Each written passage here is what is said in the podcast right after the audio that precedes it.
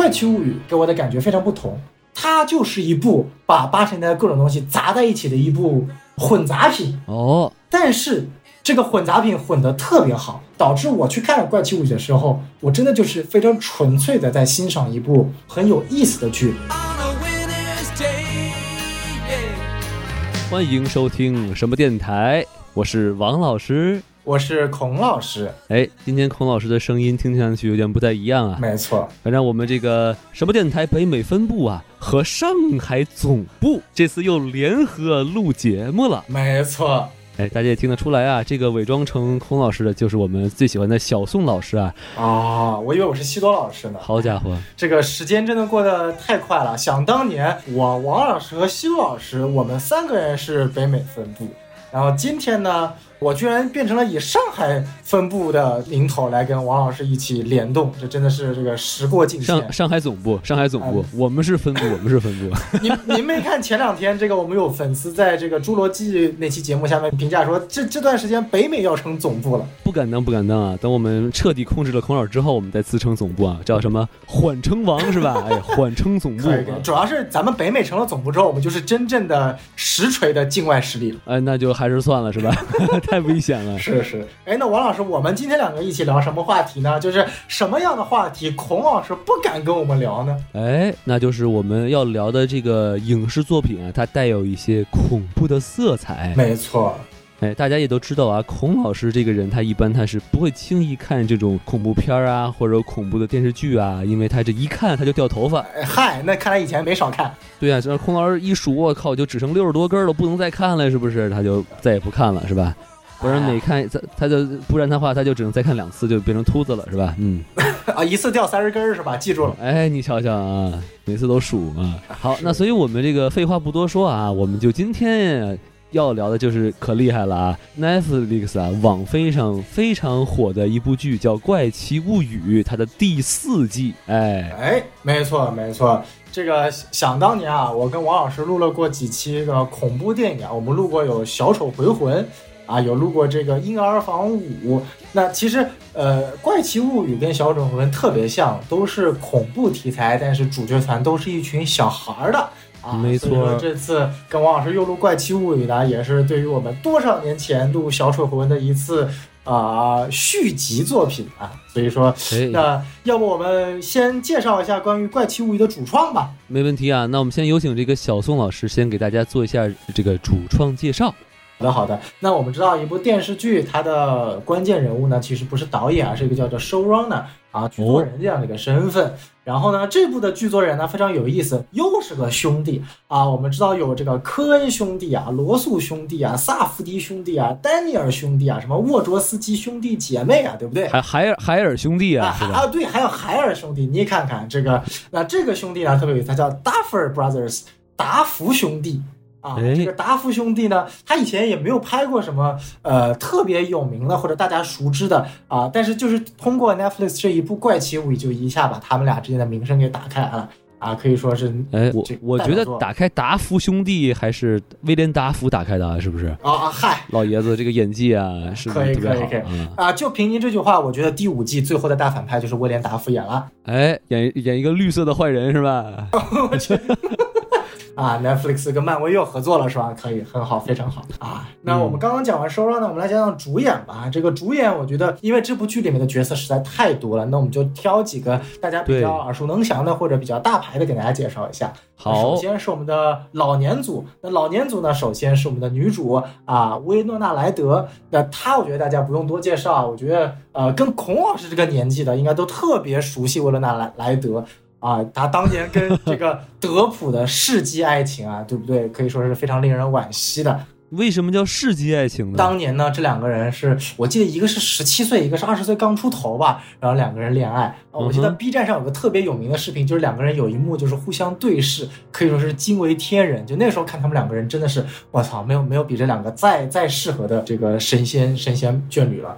然后天造地设的一对没，错没错，这可比什么德普和呃安梅伯赫德要好多了。哎，然后结果谁能想到这个海后是吧没？错，脑子不太好使是吧？经常上厕所上错了地方是吧？德普和赫德之间的故事啊，那是我们之后如果有机会可以再聊聊的。但是呃，温诺·莱德呢，他因为在跟德普、呃分手了之后呢，一直处于一个呃，不管是精神啊，还是包括整体的事业，都处于一个不是特别稳定的一个状态。然后这次自从嗯他接演了 Netflix 这部《怪奇物语》之后呢，可以说是他也能说叫步入事业的第二春吧。然后重新把他带回了大家的眼里面。没错，那毕竟呃，这个《怪奇物语》大火啊，因为以前从没有想过，呃，温娜莱的这样的一个嗯属于年少时少女的这样的一个美女形象，能够把一个如此复杂的。呃，母亲的形象能演得这么活灵活现，我觉得其实是蛮不容易的。我我还蛮喜欢她这个角色，而且这个母亲形象也挺有存在，感的，对不对没错，？没错。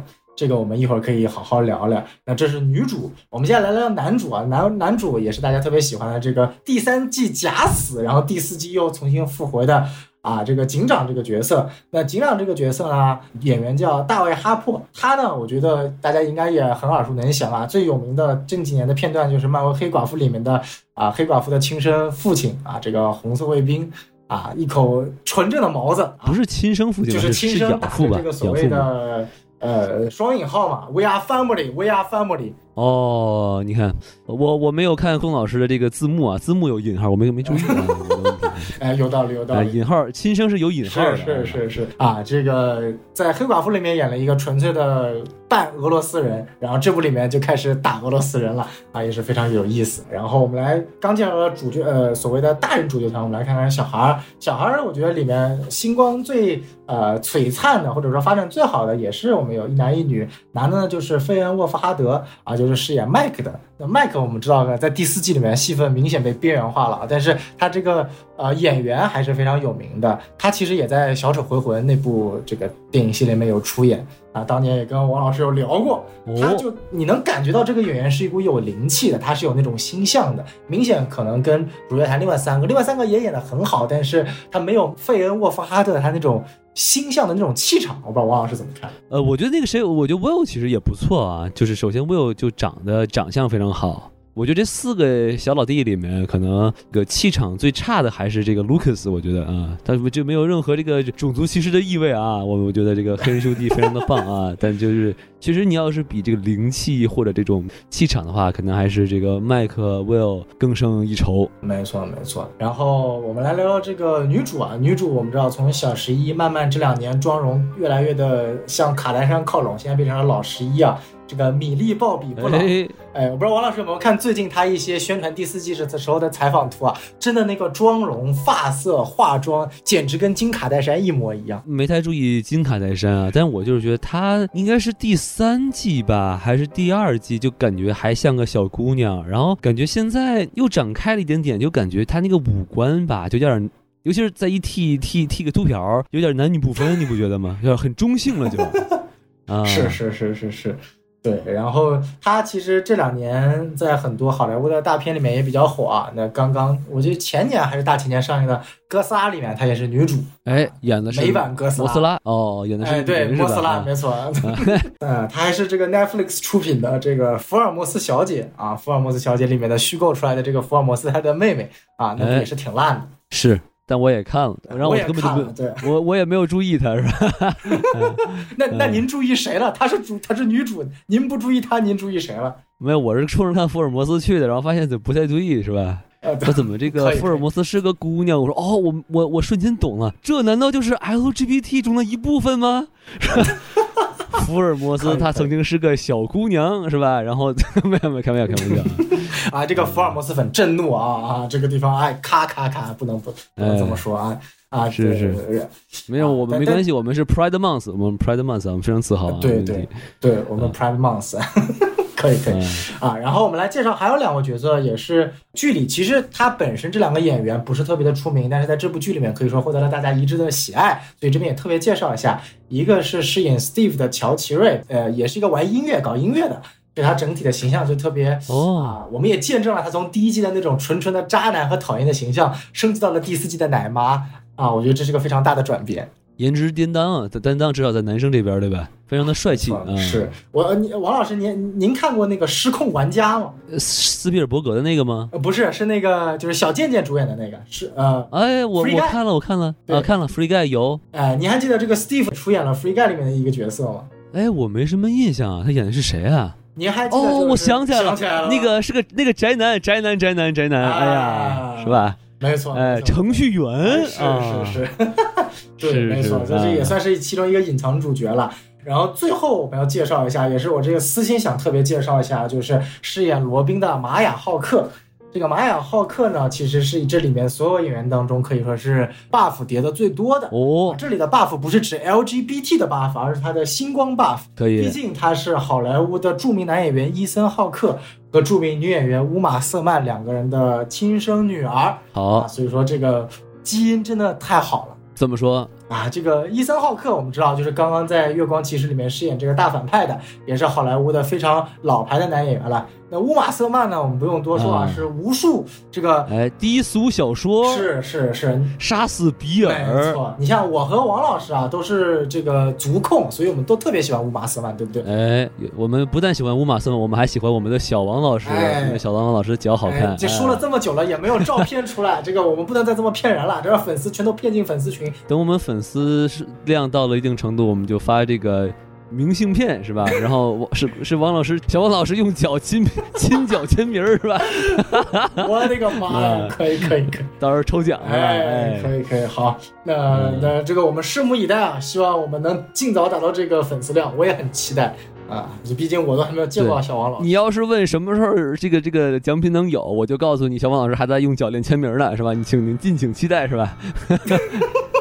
嗯 好，可以啊。那我们刚刚前面把大概的一个主创啊都介绍了一下，嗯，然后呢，我们就正式步入正题。那首先我想问一下王老师啊，就是因为《怪物奇舞》这部剧也到了第四季了，是蛮蛮长时间了。那当时是您是怎么样接触这部剧的？然后怎么样特彻底喜欢上这部剧的？我先说一下我吧，因为我其实是一个相当相当新的粉丝的视角。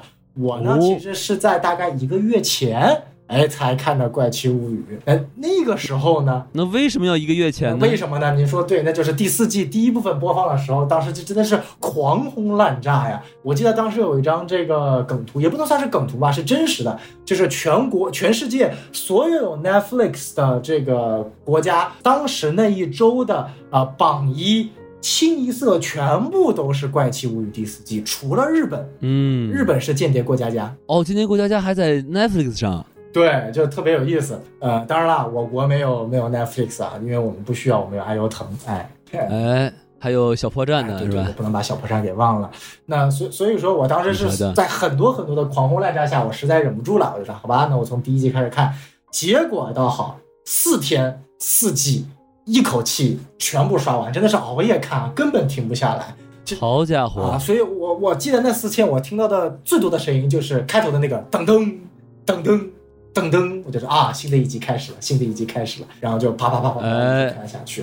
呃，在我看来，这是一部非常纯粹的剧。像我们之前讲过的很多剧集，他们有他们的社会意义，他们有他们的美学价值，他们有他们的深刻的内涵。但是我看《怪奇物语》，我我没有在意任何这些所谓的，它它不是没有，它有，但是我我喜欢它不是因为这些东西，纯粹是因为它真的就是很好看，很纯粹意义上的好看。所以这个就是作为一个新粉啊。那王老师，我知道您是一个老粉，您是当时是怎么喜欢上《怪奇物语》的？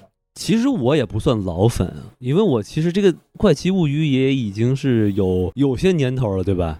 对，我开始看《怪奇物语》应该是两三年前，是因为这个美国那个时候疫情很严重啊，当然现在现在也很严重啊，就是那个时候严重到就是不太敢出门嘛，然后就只能在家看剧哦。就跟咱上海一样。哎，但是上海它这个由于我们的呃管控啊，家很快就恢复到了正常，是吧？？Very good，是吧？没错，没错。哇，好好危险，好危险啊！这个，王老师，您继续。哎，然后那个时候就是看美剧嘛，然后搜这个高分美剧，然后其实是那个时候知道了，就早就听说过这个《怪奇物语》的大名了。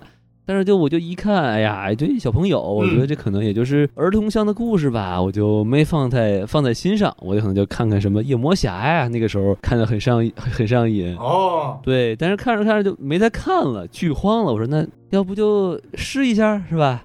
结果哎呦，真真香，哎，真香、是吧？哦哎，一开一开始看就根本就停不下来，然后有有有，就第一次看一刷就刷到凌晨五点，你知道吧？然后就是哇塞，就太上瘾了啊！这个就有点像男性第一次打开了前列腺的大门，然后就再也停不下来了，是吧？哎，直到你看了呃《黑袍纠察队》最新一季的第一集的第十十二分钟是吧？然后你就又没事儿了。王老师这么这么清楚，还把时间记下来了。可以可以可以可以，太可太可怕了！我看了两遍之后，我就再再也不想看这一集了。可以可以可以。对，但但当然，这个之后我们会专门做这个黑袍纠察队的节目的啊，请大家敬请请期待。那我们我们挖一个坑啊，哎，对，没错，我们挖个坑。那我们继续啊，因为刚刚前面说了我们两个人是怎么结识这个《怪奇物语》的。那我们首先，因为今天我们主要还是聊第四季吧。那首先啊、根据我们正常的传统，我们首先要给第四季的前半部分啊，就是从一到八级吧，如果没记得错的话，先评个分儿啊，然后说说看优缺点。要么从王老师您先开始。啊，我先来说是吧？是，哎，我很喜欢，但是我还是感觉只能打一个四点五颗星，满分如果是五颗星的话，哇，那是只能打吗？已经很高了。哎，是是是，就是为什么要扣这些呢？首先我先说为什么给一个高分啊，嗯，因为呢，首先我很喜欢它跟前作的这种延续性，对吧？然后有很多细节很明显是呃致敬前作，而且又不是那种单纯是致敬，而是那种呼应啊，或者就是做的更有意思。嗯尤其是我特别特别喜欢，就是说他们在这个 Upside Down 在那个逆世界里头。然后用那个灯和那个正的世界去沟通的那一段，就感觉就是是，让让我去想象，就是在第一季那个 Will 如何和他妈妈去沟通的那种感觉啊，我觉得特别特别好玩。嗯，然后，对对对，然后，并且它也有很多这个剧情为前几季的一些东西进行了一些这个背景补充啊，我觉得就真的是很有意思，对吧？比如说这比如个说，研究所的这个血案，它到底是怎么回事儿，对吧？然后他就哎是补充了一下下。如果说到这场血案的这样大屠杀啊，就不得不提到这个零零一号。我觉得这个零零一号这个演员真的是太惊艳了，尤其是嗯、怎么说叫伪装成羊，披着羊皮的狼是吧？哎，哎，唯唯诺诺是吧？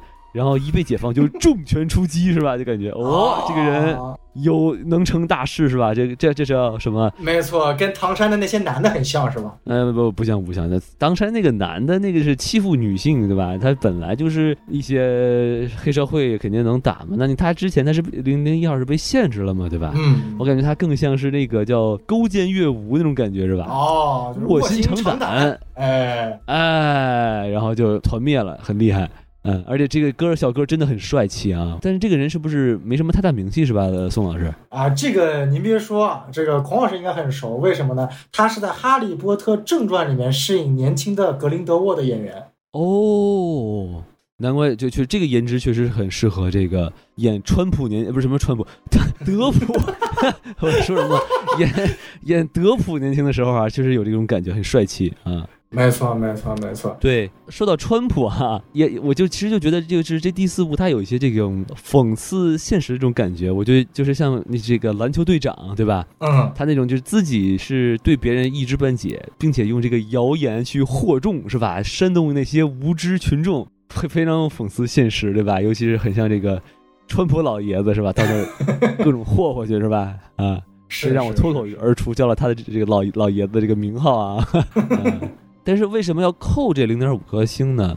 嗯，嗯，我觉得就首先吧，我不是很喜欢这个这个警长啊霍普的这个这个复活啊，我觉得有点牵强。啊，对，因为你看这第三季这爆炸是吧？就是你看那个一瞬间，那个人都成肉块了，咔一下，是，他那个时候离那么近，我怎么有有机会能躲到一个让自己毫发无伤的地方？我觉得我不信。啊，对，然后另外一个就是那个地方，它本来是 Hawkins 嘛，明明是在美国啊，在这地方怎么会出现这么多荷枪实弹、穿着俄罗斯军装的苏联人是吧？我觉得这个这是不是也太假了？这个。对对对，对然后还能给他抓苏联去，这个就是不是很好解释。然后呢，另外就是他就是美国也分两个势力嘛，一个是这个军队，一个是实验机构。我觉得这俩都是美国的机构，不是都说了美国人不杀美国人吗？对吧？哎，不对了啊。谁说的啊？结谁说的？结合到结合到现实，好像还真不是，是吧？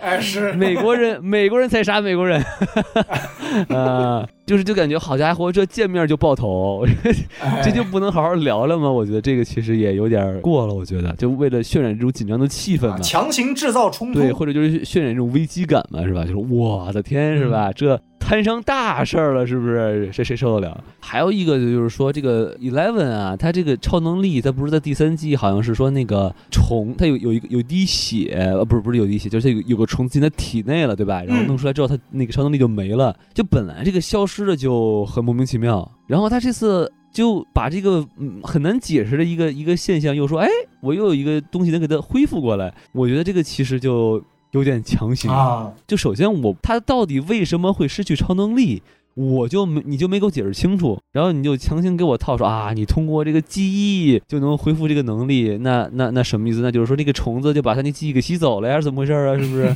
我就觉得这个就。没有解释太清楚啊。对，最后再说一个吧，我觉得就是艾迪这个人啊，你记不记得他他第一集就是我靠，就感觉这个呃小小伙子们特别怕他，说哎呀，你一定要参加活动啊，不然这怎么办是吧？然后也把他渲染的特别凶是吧？我往往桌子上蹦，到处吼，然后结果哎，这哥们儿其实是一特好一人，我靠，又又又可爱，又会说话，还会卖毒品，不这个这这这不好，这个我们我我我们不要学啊，这这不是好事啊，哎。不能学美国加州这这一套啊，这非常不好啊！就说就觉得这个就没有必要要把它炫的那么恐怖，我就我就这个意思。我觉得他之所以要要把它渲染这种恐怖，就只只是为了凸显出这个卢卡斯的纠结，对吧？嗯。然后没错没错。对对对，然后还有一个就是他后面不是这个史蒂文史蒂文和这个呃 Nancy 感觉这个旧情要复燃嘛，对吧？啊是。我觉得有点尬，是我也不是很喜欢。尤其这个 Nancy 看了一整集，这个史蒂文胸口的这个胸毛啊，还能旧情复发，我也觉得这这个口味有点重啊。说哇，这浓密的胸毛，哇，想起了我爸爸的胡子，不对，他爸爸连胡子都没有，然后他怎么？好，我我觉得有点意思啊。哎，这个奇怪的新癖出现了啊。嗯，那我我说完了，那小宋老师，您作为这个新粉，您能给这部这个第四季怎么打分呢？哎呀，这个其实作为新粉啊，因为从第一季直接看到第四季，我觉得观感还是啊，可以跟很多老粉不太一样的。我个人对于第四季还是相对来说非常非常喜欢的，就是我要打肯定会打五星满分。我对我前面三季的评分分别是啊四点五星、五星。四点五星，然后到了这这一季又变成了五星，就它是有个小小的波浪起伏。然后，但是我还是觉得，就是说啊，四季当中相对来说是客观来说，我觉得会是最好的。因为为什么呢？首先就是我觉得。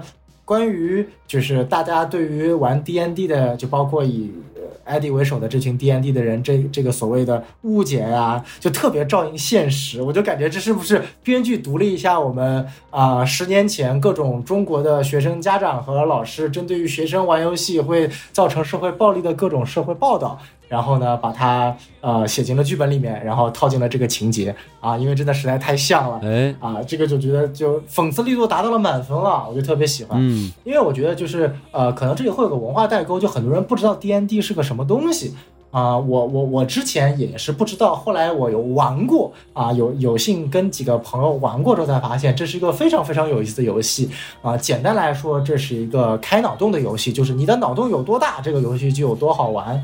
它没有太多的规则，就告诉你大约一个简单的一个故事背景，然后接下来就全靠你现编啊，就是一个就是它是哦是现编吗？我以为他们是有剧本的，我就是在剧本框架里面是现编。打个比方啊，就比如说你是一个巫师。然后呢？剧情设定，你面前有一个铁门，你要怎么过去？这个铁门全是你现编的。你想用巫术把这个铁门打开来，还是用魔法控制另外一个壮汉把它撞开来，还是干脆不走这个铁门绕过去去下一个地点，还是用瞬移穿过去？全靠你编哦。哎，所以这是一个非常非常这么随性吗？对。然后，然后你这个编的内容能不能成功，就靠你之前获得的，比如说你的能力啊，然后包括你要甩一个骰子。你的骰的点数超过了你要去完成这件事情的基础点数，哎，那么你就可以成功了。就比如说你的瞬移能力是三点，要过这个门是十点，那你就要甩骰子。如果你甩到了七点以上，那你就成功通过了；如果你甩到七点以下，那不好意思，你就没有通过。就就就这是一个结合脑洞和概率学的游戏。是是是，一般都是那种就是你会让你说你能扔几个骰子嘛，对吧？你能力值越高，你扔的骰子就越多。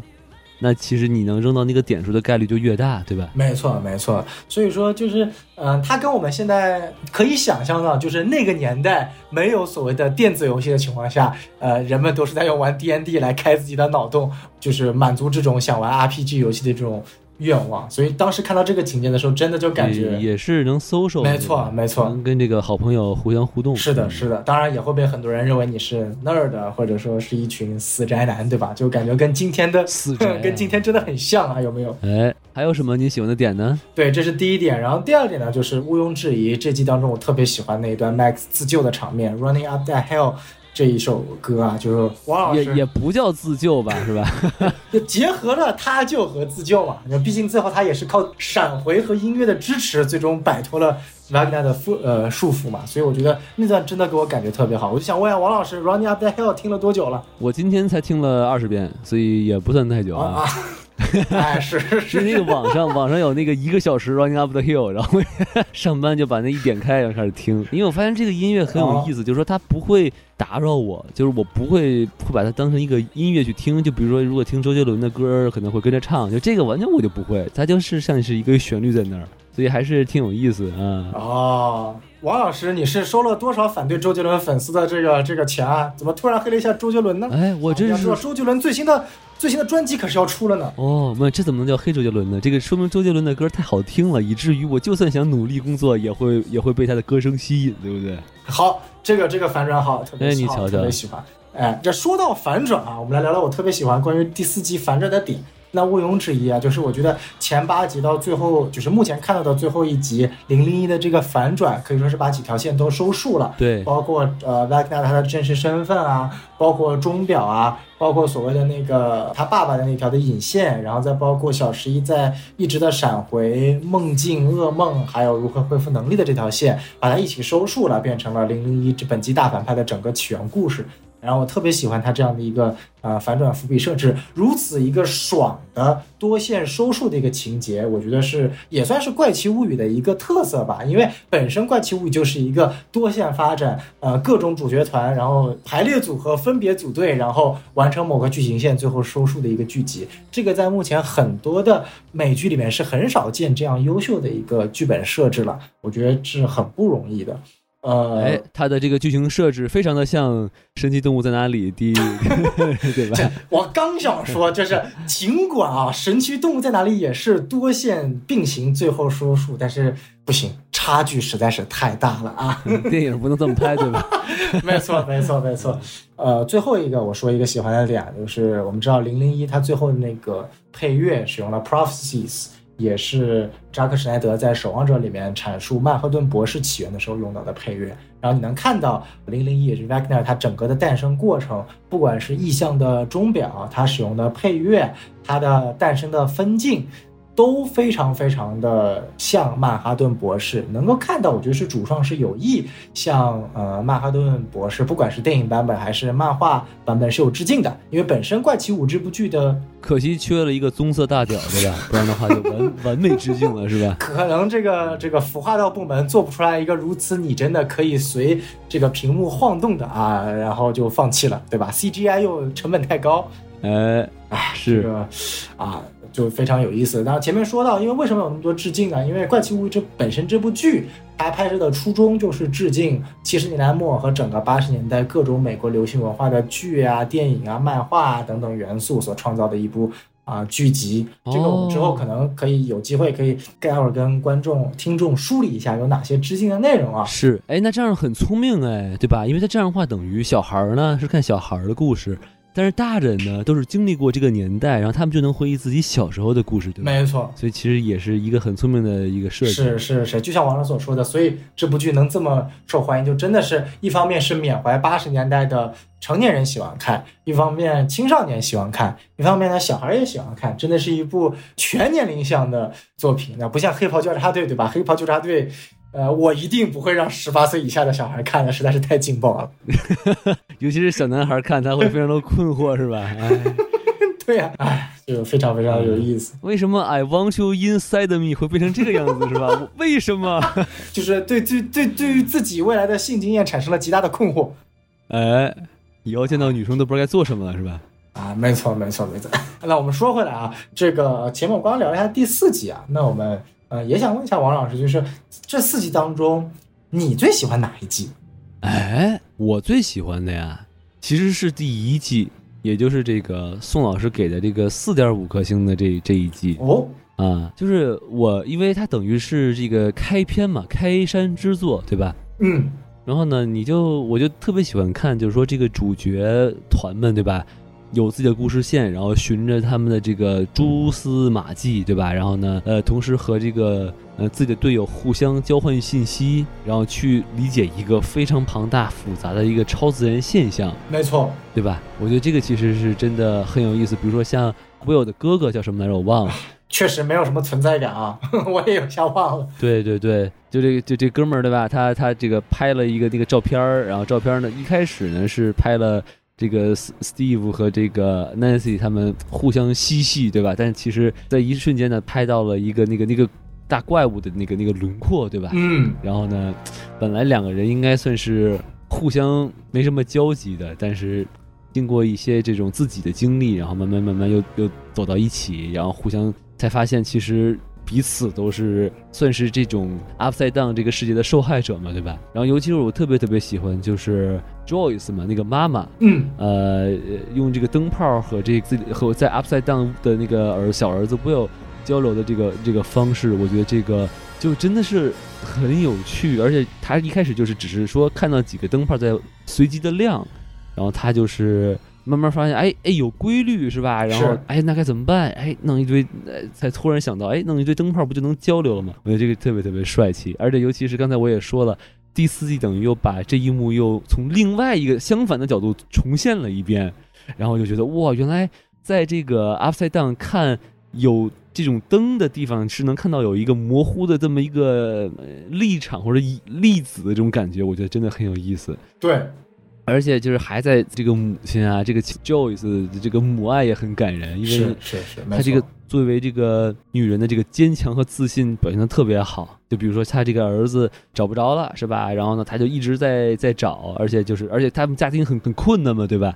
但是她就是要是说服人要要多要工资，然后就按这个电话，然后就为了能听到儿子的声音，然后她一直相信她儿子还活着，对，以至于就全世界都已经放弃了 Will，包括他的亲哥哥都已经放弃了，他都没有放弃，对吧？尸体都摆在那儿，他都仍然保持冷静，说这是不是我儿子，是吧？有一个胎记，他他不是，嗯哎，我觉得这个真的是特别了不起的一个一个展现母爱的一个方式。是是没错。就先说这么多吧，就是这是我为什么特别喜欢第一季的原因。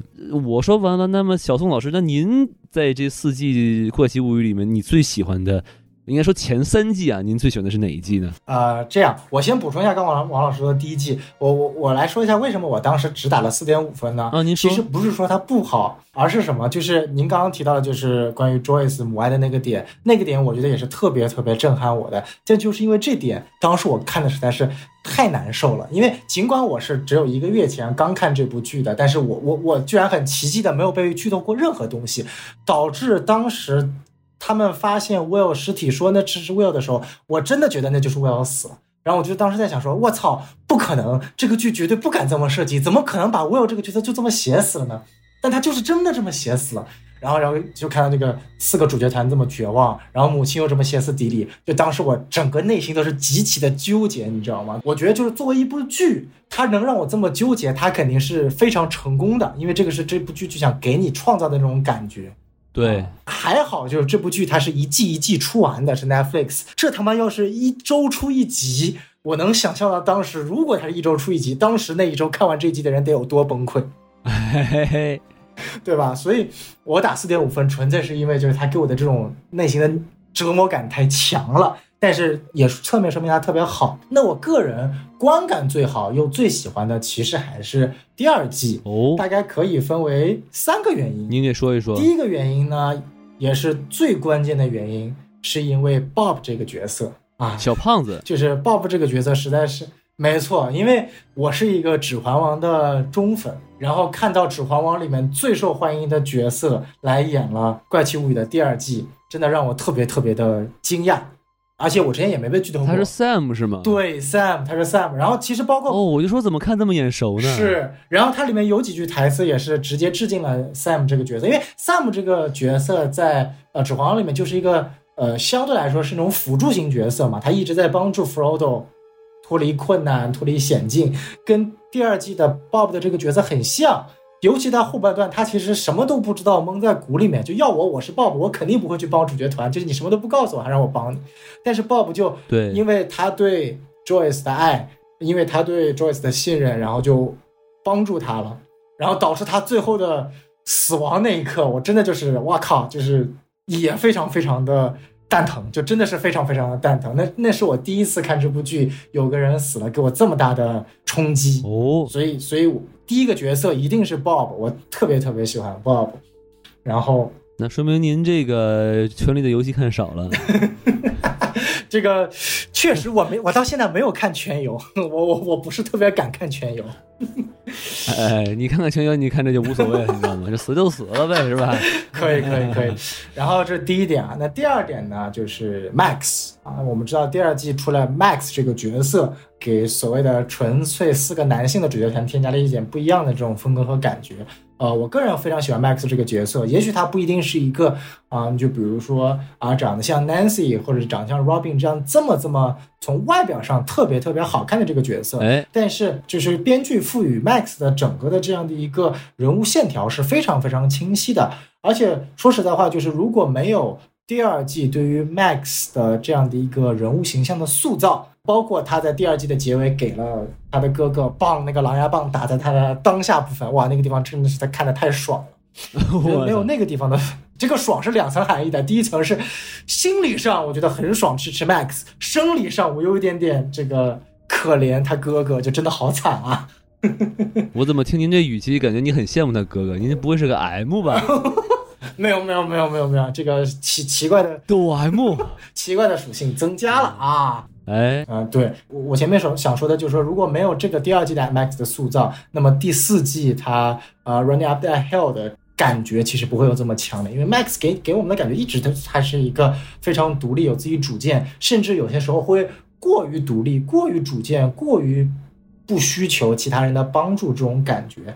但这种感觉是一个呃正向的，或者是这样一个角色立体的一个塑造，我觉得特别好。我我觉得其实我我喜欢 Max 这个角色是在第四季，我觉得第四季 Max 那个就是 Billy 那块儿好帅气，第二是他写信，对，写信的那一、哦对对对对对那一集。哎，就我我就这么这么小一小姑娘，然后知道自己还有一段时间就马上就要死定了的时候，她做的这一些一切事情，哇，真的好帅气。是的，是的。然后呃，这边就提到，就我我感觉就是，就因为他我们知道他目前没有死嘛，然后但是我总感觉这个信写的就是 flag，就有可能最后两集他还是，我觉得有可能要 GG 啊。不过这个我们到时候一会儿在预测片段我们来聊聊看啊。然后我刚刚说了关于喜欢第二季的两个点，然后最后一个点。啊，那就是要提到我最喜欢的角色这个 Steve 了。啊，Steve 我们知道在第一季是一个相对来说比较从美国传统意义上就是那种 douchebag 啊，那种恶棍、那种混蛋、那种非常讨人厌的那种渣男的这种形象啊。尽管在第一季的结恶少哎，对恶少，尽管在第一季的结尾好像有那么一点点转变，但是啊，我觉得第二季整体对于 Steve 这个角色的形象的设立。包括他彻底放弃了跟 Nancy，或者说就是成全了 Nancy 跟他哥哥。我想起来了，那个哥哥叫 Jonathan，哦，乔纳森，呃，哎，Jonathan，Jonathan 啊，想起就是他成全了 Nancy 和 Jonathan，然后包括呃从第二，You complete me，所以他们俩就是小丑和蝙蝠侠的关系？没错没错没错又，一个致敬。可以，这个王老师看致敬的眼光特别厉害。嗯，到后面他慢慢跟四个小孩一起混，然后开始养成了四个小孩奶妈的这个属性雏形啊，就特别的有意思。我觉得第二集最喜欢的还是他立起来了 Bob、Steve 还有 Max 三个角色。然后除此之外呢，你像包括 Mike 和小十一的感情线啊，然后小十一跟警长之间的父女线啊，然后第二季结尾最后妈妈彻底刚起来了，因为 Will 实在太惨了，第一、第二季实在太惨了嘛。然后妈妈在第三、二季结尾突然刚起来那种感觉啊，然后包括 Dustin 和 Lucas 两个人为了 Max 互相在这个明争暗斗啊，这个互相吃醋，然后互相这个为了追 Max 这种情节桥段，我都觉得就一边非常的真实，一边又非常的有趣，就这几点就统称是我个人最喜欢第二季的一种感受。嗯，我第二季我可能会给四点五颗星，因为我觉得第二季它那个 Number Eight 有点儿就是突然插了这么一腿吧，有点就是和主线有点远。是是是，嗯对，然后关键这这第四季吧，我还专门瞅一会儿，这 Number Eight 是不是在这里头啊？结果不在，有点小遗憾啊。哦，这这哎，这个可能就是致敬没致敬上，因为我感觉 Navate 那一集呢，它是明显的是往 X 战警那个方向致敬的，它是找了一个特别有名的 X 战警的这个黑凤凰的漫画桥段，然后把它硬生生的插入了倒数第二集里面，就感觉非常的割裂。啊哦，那个确实问题特别大，因为当时我记得当时上的时候，整整季 IMDB 的单集评分基本上都在八点五到九点零左右，然后只有那集好像只有六点六点几分，因为就大家都反应太脱节了。嗯，就是为了去展现这种所谓的是小十一的这种能力觉醒啊，就是导跟其他主线的呃风格呀、故事都完全不一样，那个还是蛮可惜的，我觉得。对。然后你再就是你你想把想说的故事说完了，然后再强行再给它拉回去，就感觉就是特别工具化这一段一段剧情，没错，没错，就没什么感觉啊。是是，但是有一说一啊，这个这个小十一的这个朋克造型还是挺好看的，很帅气啊。没错，没错，没错，比他现在这个演员的妆容要好多了啊！希望有一天这个对老十一这个演员啊，米粒真的能够意识到他这个妆容真的不是很好看啊，金卡戴珊不是你该学习的对象。对，哎。嗨啊，，当然这只是我个人的感觉啊，粉丝不要喷我，千万不要喷我，要喷喷孔老师。哎，或者把孔老师几成六十根六十根头发给薅下来是吧？惩罚他一下。哎，是是，可以可以可以。哎，那我们刚刚聊了一下自己最喜欢的一季啊，那嗯在我们正式开始这一关于这一季后面的预测之前，最后想问一个王老师一个问题啊，就是王老师你最喜欢哪一个角色呢？我最喜欢的还是那个 Dustin，我觉得 Dustin，我觉得这永远的神，我靠，智商担当。啊，就是那个小小胖胖是吧？对，小胖胖，然后哎而且他特别的就真实吧，就是说他首先智商在线，你看比如说像尤其是第四季对吧？啊哇，他这个这逻辑分析能力真是太猛了，然后而且他有点这个 nerd 之外呢，他其实也会去追求一些比较现实的东西，比如说他会去学 Steve 的这个发型啊，对不对？然后其实也挺好，挺可爱的。但就是我觉得他就是会去愿意去尝试，然后嗯，也就是活得很胆大、很自我，然后我就特别喜欢这个角色。哦，对我的我 Dustin 印象最深的一个桥段就是他学完 Steve 的发型，然后去舞会，然后发现 Max 跟 Lucas 跑了，然后又去邀请一堆人，然后全都被拒绝了。然后最后 Nancy 上去跟他跳了段舞，那段舞的印象特别深，就感觉，呃，因为 Dustin 你确实说是主角团里面啊、相对来说颜值没有其他三个人这么高。你你像 Lucas 也算是黑人里面颜值比较高的，你能感觉到就是尤其是第四季啊，我操第四季瞬间变成一变了，他妈跟变了人一个人一样，你感觉黑人不愧有种族天赋啊！嗯，就感觉，还会打篮球，哎，没错嗯没错，就感觉 Dustin 这个人设呢是编剧专门写的一个最贴近现实的一个角色，就是他并不能去获得真正获得他想去获得的东西。他没有获得大家的欢迎，他没有获得 Max，他连舞伴的资格都没有。但是他这个角色又特别的受大家喜欢，而且他最后也找，乐观。没错，对，而且人家还是个单亲家庭啊，很不容易的这个小，小胖子没错，。没错。而且就是他真的跟整个，嗯就是他很多故事剧情是在推进整个《怪奇物语》的故事的，包括他获得了那个小宠物啊，嗯，然后包括他跟他那个，我记得是叫 Susan，是 Susie 还是 Susan？叫他那个苏苏西女朋友 Susie，嗯，啊，对，Susie，Susie 啊，Susie 最后也是在第三季拯救了那个最后的故事嘛。就我觉得 Dustin 这个角色背了一个普朗克常数是吧？那段真的是太搞笑了啊！您就不会 Google 吗？是吧？那会儿也没 Google 是吧？但是没 Google，哎，啊，就感觉 Dustin 这个角色更更加符合整体《怪奇物语》这个的偏好，或者说他才是整个剧最核心的阐述了《怪奇物语》这个东西的感觉啊，所以能够感觉到王老师就是确实 Dustin 很受人喜欢。对，这是活着的啊！你要说是挂掉的人啊，我其实挺很喜欢，就是是第二季还是第三季那个科那个俄罗斯科学家，我觉得特别可爱这个人啊。啊，第三季，对，第三季那个俄罗斯科学家，哎，那那哥们儿贼逗，我靠！对，然后那个时候就感觉他。就是感觉他就最后那一那一场，感觉哦，就是玩啥都能赢是吧？感觉坏了，哎呀，这就是乐极生悲啊，是吧？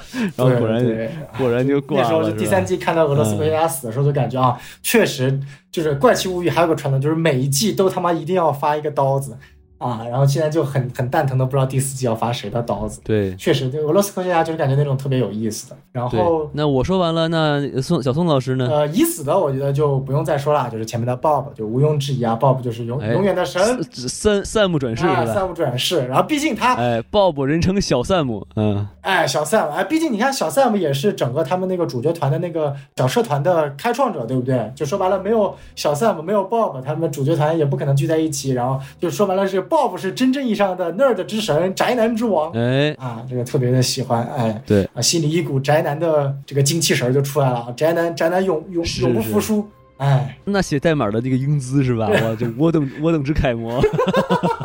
没错没错没错嗯没错啊，而然后活着的话，其实呃，我前面聊过了，我很喜欢 Max，喜欢 Steve，但其实我最喜欢的是你，也太多了，你得说个最喜欢的。对我最喜欢的呢，其实是 Robin，啊，对我特别特别喜欢 Robin 啊，为什么呢？第一点是 Robin 这个角色呢，是本身符合我对于女性的爱好的，就尽管她是一个，不是说她的性向符合我对女性的爱好，所以所以你喜欢女同是吗？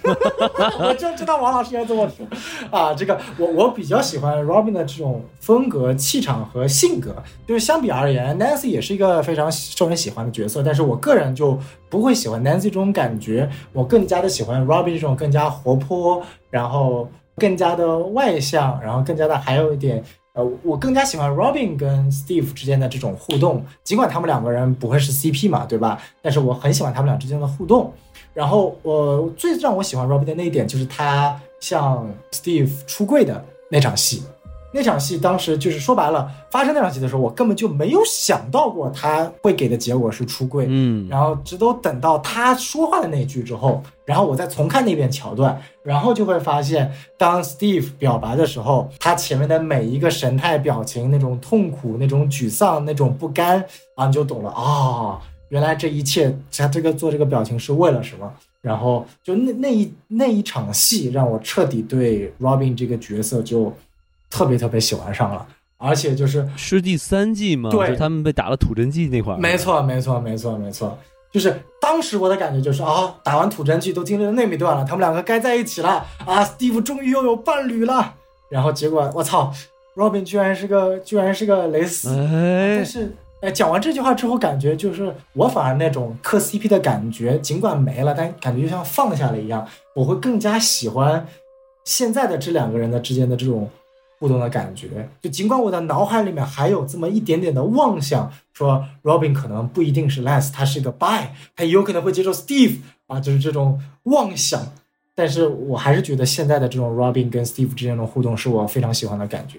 呃，这也是为什么我我特别特别的喜欢 Robin。我不知道王老师是怎么喜欢看怎么看 Robin 的，好像刚刚你听到我说 Robin 的时候，特别特别的惊讶我觉得首先 Robin 很好很好看这个演员，然后啊、对，尤其是就他这几季就是颜值一直是保保持的很好，对吧？不像这个 Nancy 感觉有点长歪了，感觉 有点 Nancy 主要太瘦了，对。但是我我我觉得还好吧，可能因为我觉得呃 Robin 给我一种有点神神叨叨那种那种感觉，然后就感觉有点像 Phoebe、哦啊，所以他这个人设可能对于我来说就吸引力就没有那么大了。哦，那怪不得，因为我没有看过《老友记》啊嗨，这就是代沟嘛，对吧？嘿嘿嘿，我看我们那一代的情景喜剧是《老爸老妈》，我看的是《老爸老妈浪漫史》。难道您的情景喜剧不是《爱情公寓》吗？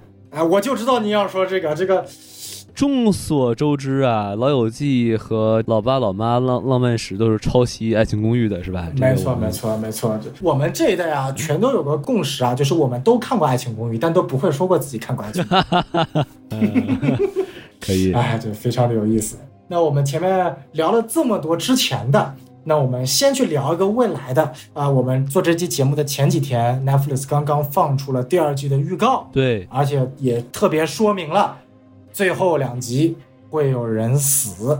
那么我们今天就要来跟王老师好好聊一聊，这个我们是怎么看这个预告，可能发生什么情节，以及我们可能认为是有可能会死的。这个预告看完之后，你有哪些情节你觉得就是哎，觉得后面两集会比较有意思？嗯，首先我是觉得一点一点说嘛，就从一帧一帧来说嘛，因为它其实很短嘛，你刨出那些 logo 什么的，它其实都不到两分钟嘛，对吧？嗯，对，我们就算两分钟好吧，一秒二十四帧。来，王老师算算，我们要讲多久？好家伙，这还数学题测试，我的天！哎，就是我里面有有一个，就是因为最后一集吧，也不是最后一集嘛，就是说现在已出最后一集是这个 Nancy 被 v a k a n 给抓走了嘛，对吧？嗯哎，首先我这块儿就不是特别懂啊，因为我的理解是，就如果一个人他在正常世界里头呢，他如果被精神上拉到 upside down，那会不会他的精神就会在 upside down 里头呢？我我不知道。所以这是我第一次见一个人还在 upside down，然后他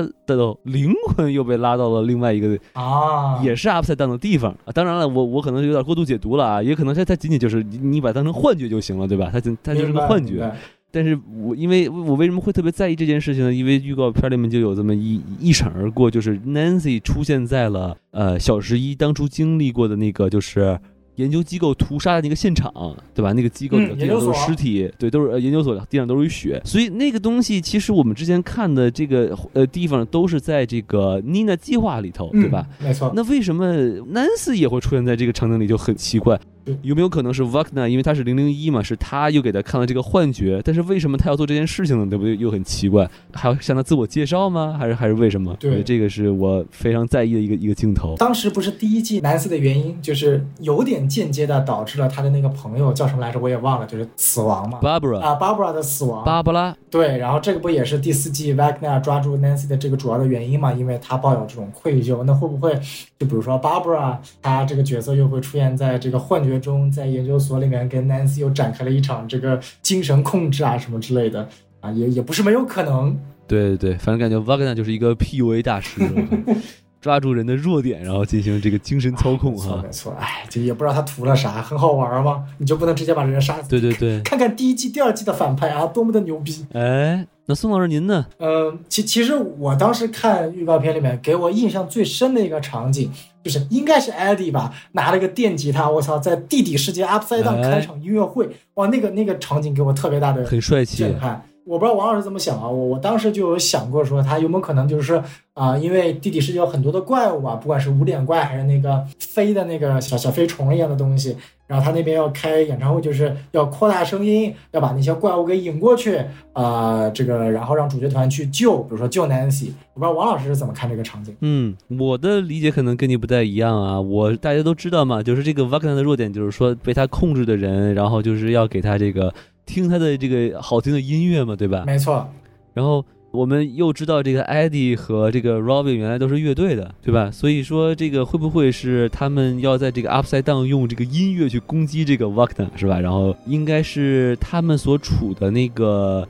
是一九八三年的那个小镇嘛，对吧？嗯，那那个时候他们应该还在读书，应该还在乐队，所以他们那那个时候的乐器就应该还在这个 Upside Down 这个世界里头。嗯，所以我就有可能他们把这些乐器搬过来，然后想用这个呃音乐去拯救一些人吧。我觉得这个呢是我的理解，但那个场景真的好酷，哦，哎，王老师，你这个理解我觉得还挺挺有感觉的啊，就是对吧？来一场现场演奏版的 Running Up That Hill 是吧？哎，噔噔噔噔噔噔噔噔噔，哇塞，这个还是有点帅啊。然后，而且而且而且，你想，我觉得根根据传统是吧？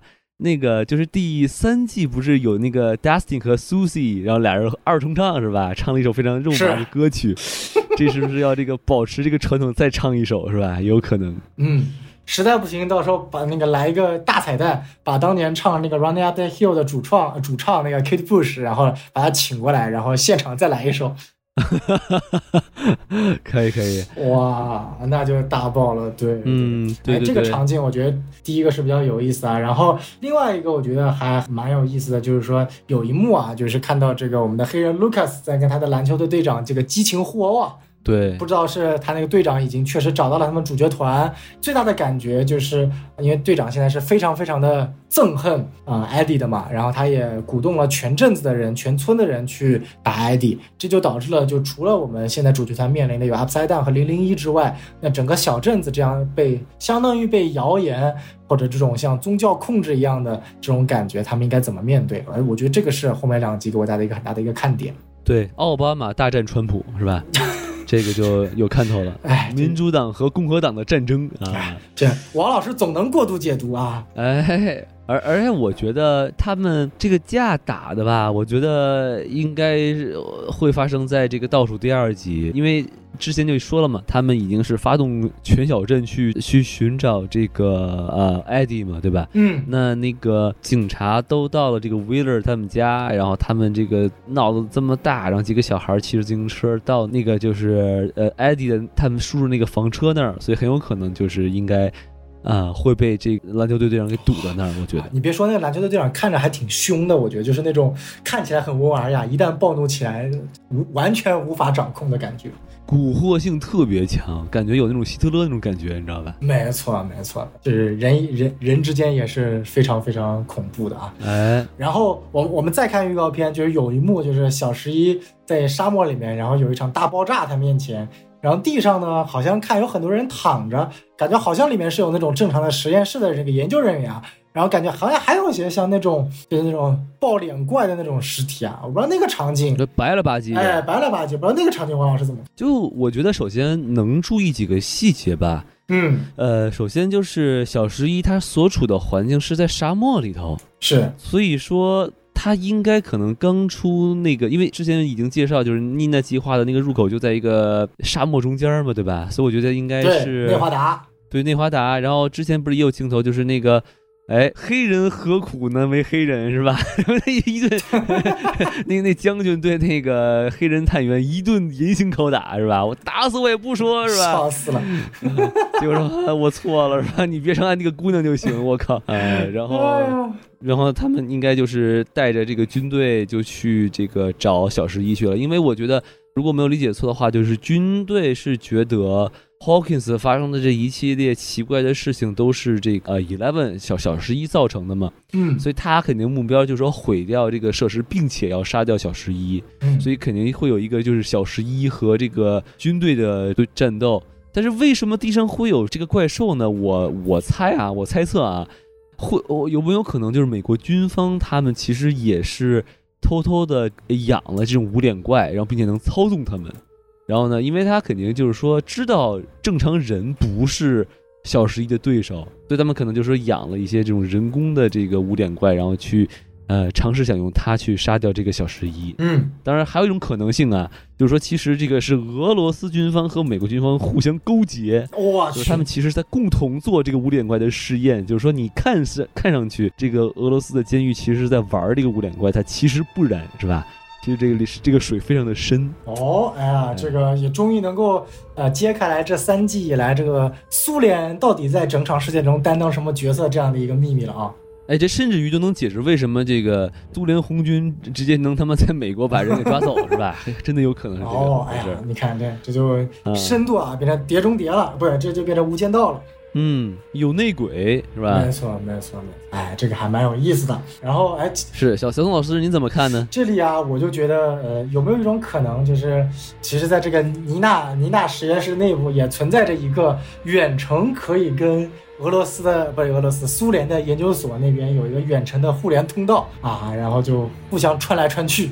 啊，然后就像王老师说的，这个美苏之间互相有间谍，然后互相打通内部情报，然后要搞什么大阴谋，哎，我觉得这个还蛮有意思的。这个嗯这个情节其实算是整个呃四季以来的一个子情节吧。就除了我们要跟主角团跟怪物打打怪之外，这个所谓的这种政治局势的这个紧张啊，不知道他想弄得怎么样。对对对但是我个人是希望，我不希望他把政治的这一块弄得太深，因为现在也说不好他哪个地方搞了一下乳苏啊，乳苏说不定就在国内没有法播了呢。哎，一乳苏，然后这个石油价格再一涨，是吧？然后这就蛋疼了啊。哎，我这里想问王老师一个问题啊，就是有没有想过，既然这个零零一啊是很久之前在故事在第一季发生之前就被扔到了这个 Upside Down 世界里面，他为什么等到哎第四季才出来了呢？那他前三季干了什么呢？啊，这个一开始的这个爆脸怪啊，呃，这个 Mind Flay 啊，都算是什么角色呢？我觉得有可能他是在 Upside Down 里面在适应新生活，嗨，刚搬家是吧？然后一看一看邻居，发现邻居，我操，这邻居都是小可爱啊，有什么 无脸怪什么这，然后而且很有可能啊，这个无脸怪他之所以能来到这个现实世界，可能就是因为他在尝试如何回去。哦，对吧？就所以说，其实不是因为第一季小十一搞的，其实背后真正的大 boss 还全是零零一想要去打开这两个世界的通道。对，只是说他在第一季和第二季他还没有找到这种恢复力量的方法，然后他是通过这前面这三季摸到了这个门路，然后才重新开始这个杀人的。因为其实有一说一啊，就是说。他在之前杀他亲生父母那一段，他因为他就等于把人类看成一种低端的这种生物嘛，对吧？是，呃，但是当他到了 Upside Down 开始杀人的时候，他可能就是是为了吸取能量嘛，对吧？嗯，所以我觉得可能这种仪式啊，这种如何吸取能量，他可能就是在这几段时时间内，他就是靠这个来摸索的。我觉得是这样。哎，那王老师，您您看预告还有哪些地方你觉得是比较有意思的吗？我觉得还有一些就比较有意思的细节吧，就是里面就是从呃开头其实就出现过，就是 Eddie 还有 Dustin 还有这个 Steve 和 Robin，他们全都是全副武装，而且他们的武装的方式不一样，你发现了没有？就是 Steve 和 Robin 他们穿的更像是那种特警的装备，嗯，一身黑，然后背着那种长枪，对吧？哎，然后呢，那个 Eddie 和这个 Dustin 呢，他们的装扮就更像是那种迷彩服的感觉，就是你看像那个 Dustin 他这个周围，啊绿色的，哎，发灰发绿，然后呢，Dustin 的这个衣服上还有好多那种毛，就很像是你要匍匐到一个草地里的那种那种感觉，所以我觉得也许吧，这是两段故事，我觉得可能 Steve 和这个 Robin 他可能是真的是像 Nancy 之前所提到过的，就是他们到了一九八三年的那个 Upside Down 的那个世界里头，然后去拿了警察的装备，然后想用那个去解救 Nancy，我觉得这是一个可能性。嗯至于这个 Dustin 和这个 Eddie，嗯，我猜是因为呃，由于他们发现全镇都在呃寻找这个 Eddie，所以他们需要用迷彩服把自己隐藏起来，比如藏在树上啊，藏在草丛里啊，对吧？哦，啊，第一滴血，哎，我觉得这是有有可能的。我不知道小宋老师您怎么看？哎哎哎，我同意王老师这个这个观点啊，确实就是这两条故事线其实都蛮有意思的。一方面，Steve 还有 Robin 啊去解救啊 Nancy，就尽管我不是很喜欢现在的这个 Nancy 和 Steve 旧情复燃的这个奇怪的片段啊，但是会很好奇这三个人就是救出来之后，这三个人到底会是什么样的化学反应？然后发现 Jonathan 完全被甩在了一边，跟他屁事儿没有。对，而且其实宋老师，我觉得有一点哈，我其实也挺想跟你讨论的。就比如说像就之前发生了这些奇怪的事情啊，然后呢，他们政府都是能用一些类似于什么什么化学污染啊、火灾啊，对吧？是他们说这个呃呃警长就是死于火灾嘛，对吧？那嗯其实问题大了去了，是个大怪物。就是也就是说。就其实是公众是不知道这种超自然现象的，嗯，然后于于是于政府啊或者机构啊，它可以用一些就是模棱两可的方法去把它掩盖过去。但是现在就是说死死的这些小孩儿，比如那个那个拉拉队队长啊，还有那种那个黑人小跟班儿，对吧？还有这个小眼镜男，就他们的那个死状很难去用一些常识 去去洗，对吧？是，所以我觉得有两种可能性，就是一种可能性就是说这个最后一季就是说我们就不装了。嗯，哎，这个世界有超自然现象，你们就你你们这些傻逼要正视现实，对吧？你我们我们我们不能再用再用这种谎言来保护你们啦，你们要正视这个超超自然现象的存在啊！这是我一个一个想法，或一个呢，就是他们还是得编出一个拙劣的拙劣的方法去解释，但是这种离奇的死法还能怎么解释呢？嗯对不对？那你可能得有人背锅吧？啊那背锅的这个人，他估计就得死吧？啊，那那死的这个人，那可能也只能是 艾迪了，对不对？哎呀，啊这个啊，看来王老师提前就觉得嗯艾迪可能会死，是吧？，对，到时候咱可以再慢慢聊这个吧。反正我是有有会看了预告片，我会在想这个问题，嗯因为毕竟这应该是最后一季了，对吧？或者有可能是最后一季了。你你你你你总得还有第五而且季而且啊，你说还有第五季，还有第五季是吧？对对对，但是无论有没有第五季吧，反正你基于前面几季的每一季的最后一集，他都会用一种很搪塞的方法去解释这到底怎么回事儿，嗯，没错，对吧？火灾呀，什么什么什么化学污染，那那这种这么这么恐怖的死法，你怎么解释？你只能只能说是变态杀人狂，对不对？那那变态杀人狂，那就得有有个背锅侠嘛，对吧？没错，没错。哎哎，那那只可能是艾迪了，其他你不可能让主角团的人背锅。哎，还有一种可能性，哎，您说说，就是把零零一给打回来，然后说，哎，就这孙子，我去，哎，可以可以可以，哎，这也是一种选择。哎，还有一种选择就是，最后有没有可能真的就是那种像那种大爽剧一样，把所有的锅全部推到篮球队队长的身上？哇，这有点太爽了，我觉得，对吧？对，有点太爽了，不像是 Netflix，像是晋江起点文了。没错。或者宋老师，您您要不您再说一个对于这个预告片里面比较有感兴趣的一些一些画面呢？预告片里面大概有大概一秒不到有一个镜头啊，你可以看到就是 Max 好像又被抓了。如果那个镜头不是之前的那个素材重新使用的话，那就是 Max 又被抓了。就有一幕很近的镜头，就是 Max 的脸被那个是 Wagner 的那个爪子又抓在那个脸上，所以我就很好奇啊，这个 Max 什么情况？之前好不容易已经逃了一回，怎么又被抓了？难道是啊，因为觉得自己之前逃过了，所以难道啊当了一回诱饵啊？这种极其立 flag 的行为真的可以吗？我不知道王老师怎么看。我觉得有可能这个 Wagner 是一个非常智商高的一个怪物，是吧？他也许是诸葛诸葛孔明的粉丝，然后他学过一招叫七擒七纵。哦哎哎，我觉得这个 Max 这个小姑娘骨骼惊奇，是吧？我既然不能强行占有她。哦我要攻心为上，是吧？七擒七纵，然后啊，没有，开个开个玩笑，开个玩笑。我觉得其实这个点其实挺有意思的，因为 其实这个预告片里面还有一个镜头也是一闪而过啊，就是 Max 和小黑兄妹是吧？嗯黑人兄妹他们又站在了这个就是这个瓦格纳小时候的这个豪宅嘛，对吧？是所以我觉得可能他是要去当一个这个诱饵，我觉得是这样，自投罗网。没错，你你你过来呀，是吧？然后过来呀，然后我有耳机护体，我有这个 Running Up the Hill 护体，是吧？噔噔噔噔哎，结果发现噔用了一半没电了噔，哎，全剧终是吧？嗯啊！哎，这个也不是没有可能啊嗯，，哎，这个很有意思。对，然后，然后最后还有一个，就是也是一个非常短的场景，就感觉好像是在一个呃房子内部吧，就是有很多的藤蔓抓住了，我不清楚那抓住的是一个，反正是个女性角色啊，好像是妈妈，呃，Joyce 又好像是那个 Nancy，看不清楚。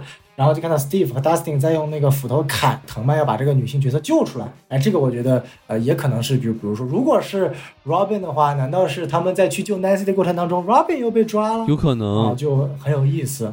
因为我觉得我看那一瞬间的时候，这个 Steve 穿的是那种嗯特警装，对吧？一身嗯黑，我觉得有可能就是在路上啊，碰到了一些小麻烦。对对嗯对。然后我觉得有一点特别有意思啊，就是什么？就是我们知道 Nancy 不是被呃 Wagner 抓了嘛，他肯定也需要被搞一次。然后 Nancy 是不是也要用音乐被救呢？然后我不知道王老师还记不记得，在前几集的情况下，有一集 Robin 到了 Nancy 的家里面，一直在 Nancy 的房间里面乱翻。有没有可能在那一瞬间，他或者在那一时刻，Robin 翻到了，或者说知道了 Nancy 他最喜欢的音乐是什么，然后到时候救了 Nancy。哦，哎，这个有可能，哎，我觉得这个这个可以。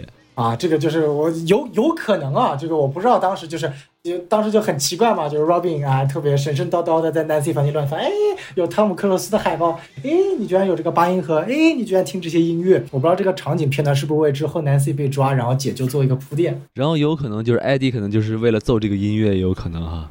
哦，哎，那就很期待他 Nancy 最喜欢的音乐是什么，对吧？哎，噔噔噔噔噔噔噔噔，哎，好吧，全世界都喜欢 Running Up That Hill。啊，可以可以可以，哎，嗯，啊，那那我们没完了。对我们刚刚大概把预告片的一些有意思的场景解读了一下，那我觉得呃，我们还是聊聊一个观众最喜欢或者说大家都很期待的一个话题啊。哎，对对，小宋老师，我还要再补充一个画、一个一个镜头。我觉得还有一个镜头是应该有一个画面，就是有一个无脸怪出现在这个绿色油漆刷过的一个啊建筑里头，对然后有一个人拿着一把 AK 四十七，是吧？对，哎，然后然后穿这个羽绒服，然后你暂停一看，这个人应该是霍普。哎，是的，所以如果没有猜错的话，这个这个叫远东线啊，或或者说这个在这个俄罗斯呃苏联发生的故事，应该是把那个东西给放出来了。是是。然后然后他们就是要且战且退，对吧？然后回到回到美国，应该是这样。嗯，就有有没有一种可能，就是最后的结尾是呃，就是苏联那帮主角团把这些小怪都放了，然后统一战线。啊，Upside Down 的原生小怪主角团小十一，美国的军方外加美国的研究机构一起去打零零一呢？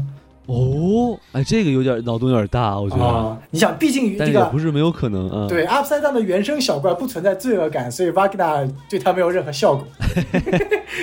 对，其实我觉得你说这很有意思，因为之前就是说所有大家所经历的事情都会汇聚到一块儿嘛，对吧？对，但是现在等于这这三条线，妮娜计划，然后 Hawkins 发生的事情和苏联发生的事情，他们其实都没有什么太大的交集哈。是但是这个这个怎么去圆，或者是给它说回来，真的，因为它我如果我没有看错的话，它其实一点儿都没有铺垫，对吧？就比如说有个什么双重间谍呀，都完全都没有，完全独立于美国的的的故事，所以我觉得其实我也挺惊讶的啊。嗯，没错，没错，嗯没错。然后王老师，你有没有发现，我们聊到现在，就是所有人都聊了，然后结果正好就是 Mike、Will 还有 Jonathan 这三个人聊都没有聊，连预告片好像都没有他们的片段。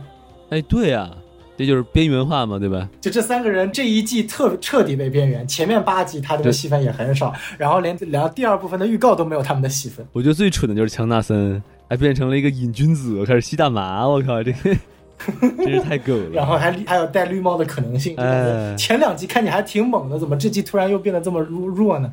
哎，优柔寡断，对吧？所以就有点可惜。是是是，哎，是是是，嗯。那我们刚刚聊了就是预告片里面的一些内容啊，就是那最后我们就聊聊，因为王老师刚刚也提到了，可能会觉得，比如说这个 Eddie 可能会死啊，因为这个谁会死，一定是目前粉丝最关心、最期待的一个话题。那王老师觉得，就是你觉得会死一个、死两个、死很多，还是这个怎么个死法？呃，我先说说，就是我现在看到的一些风声啊，有很因为它有很多这种粉丝的 theory 啊，非常有趣。嗯，比如说，他有有一个有一个说法是会死一个 B 开头的人，因为比如说像那个第二季死的是 Bob，然后呢第第三第三季死是死的是 Billy 嘛，对吧？所以这个啊。要要死个 B，所以那个 B 要 是。那个 B 那个 B 要死的，嗯，这个是不是那个 Mike 他妈叫叫 Becky？哦，有可能啊，但我觉得好像他死不死没有关系啊，有有我觉得有可能是 Jonathan，因为 Jon Jonathan 是个 brother 吧？啊，这是什么破梗？啊，可以可以，那关关键真的没有几个 B 开头的人了，所以可能不是很靠谱啊。可能死的是零零一，因为零零一是个 bitch。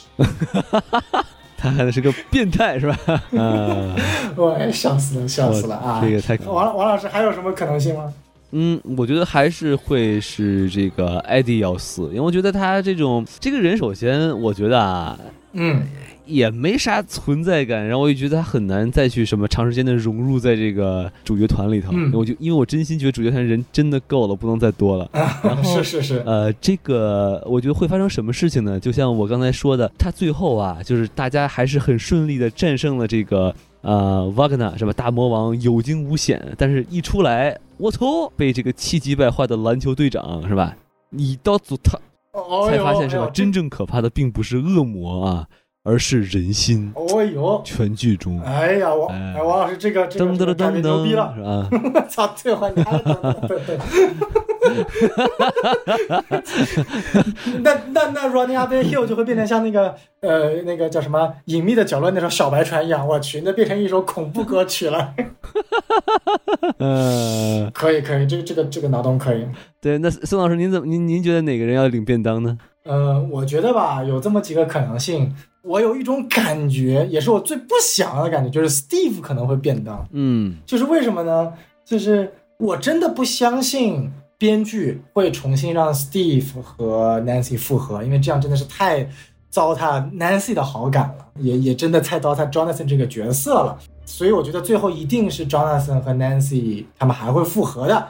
哎，我我不是这么想的，宋老师，我我有一个大胆的想法，哎，您说说，您先说你的想法。就是我说的不是生死是感情啊。你看一开始这个 Nancy 和这个呃 Jonathan 他们是一对儿，对吧？啊因为是郎才女貌，当然男的也很有貌，对吧？嗯，但是这个他们分开了，哎，呃，最后这个 Nancy 选择了 Jonathan，为什么呢？因为他们兴趣相投，嗯两个人的这个价值观、世界观是相合的，对吧？嗯哎，这是什么？这是一个非常理想的恋爱啊，非常的不现实。然后慢慢慢慢的，他们的这个虽然感情已经是非常的热啊，就非常就两小无猜，但是呢，双方哎，在由于现实的因素，啊发生了一些隔阂，而且很难启齿，难言之隐，是吧？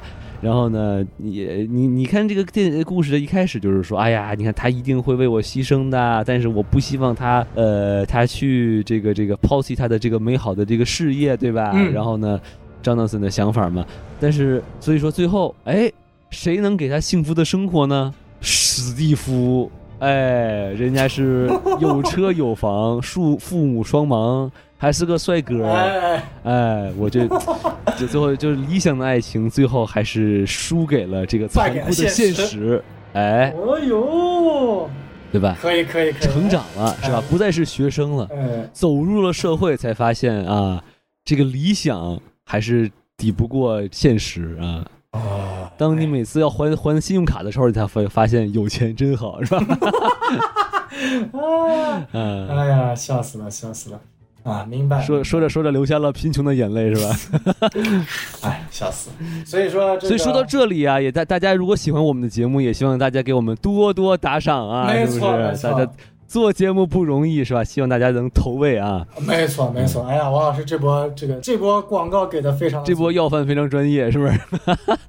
一听就是老丐帮了啊。可以可以。啊，没错嗯。没错，哎呀，这个其其实刚刚王老师说的有道理啊，就是王老师是一种相对来说比较现实，那我嘛就是觉得，哎呀，不行，一定要理想的爱情走到最后，所以我还是尽尽管我不是我不是很磕 Nancy 和 Jonathan 这对啊，但是我觉得这两个人就是前面的戏份给的这么少。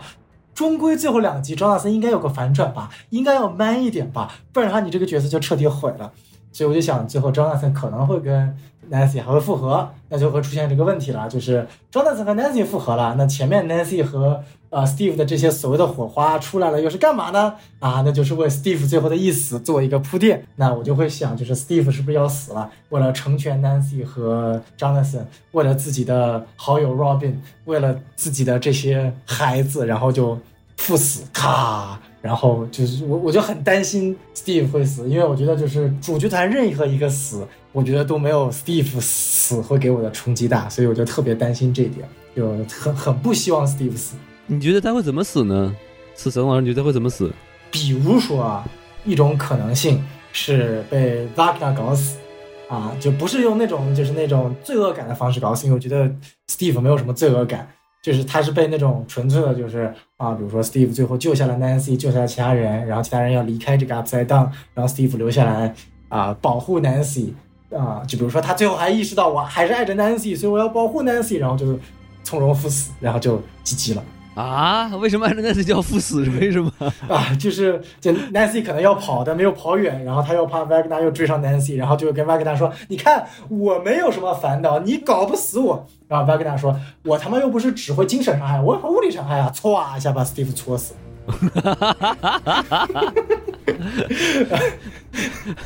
这有这也太白死了，这个 啊，这这开玩笑，这不是白？这不是送我直接一手举报啊，intentional feeding 我送人头这个，我靠！确实确实，哎，这个开玩笑开玩笑，但是我觉得就是，嗯呃，我就是因为感觉这一季前面给的 Steve 的一些情感戏份很多很足，呃，而且感觉就是不知道最后会怎么样收手，所以我就很很担心是为了把他最后给写死塑造的一些感情的戏吧。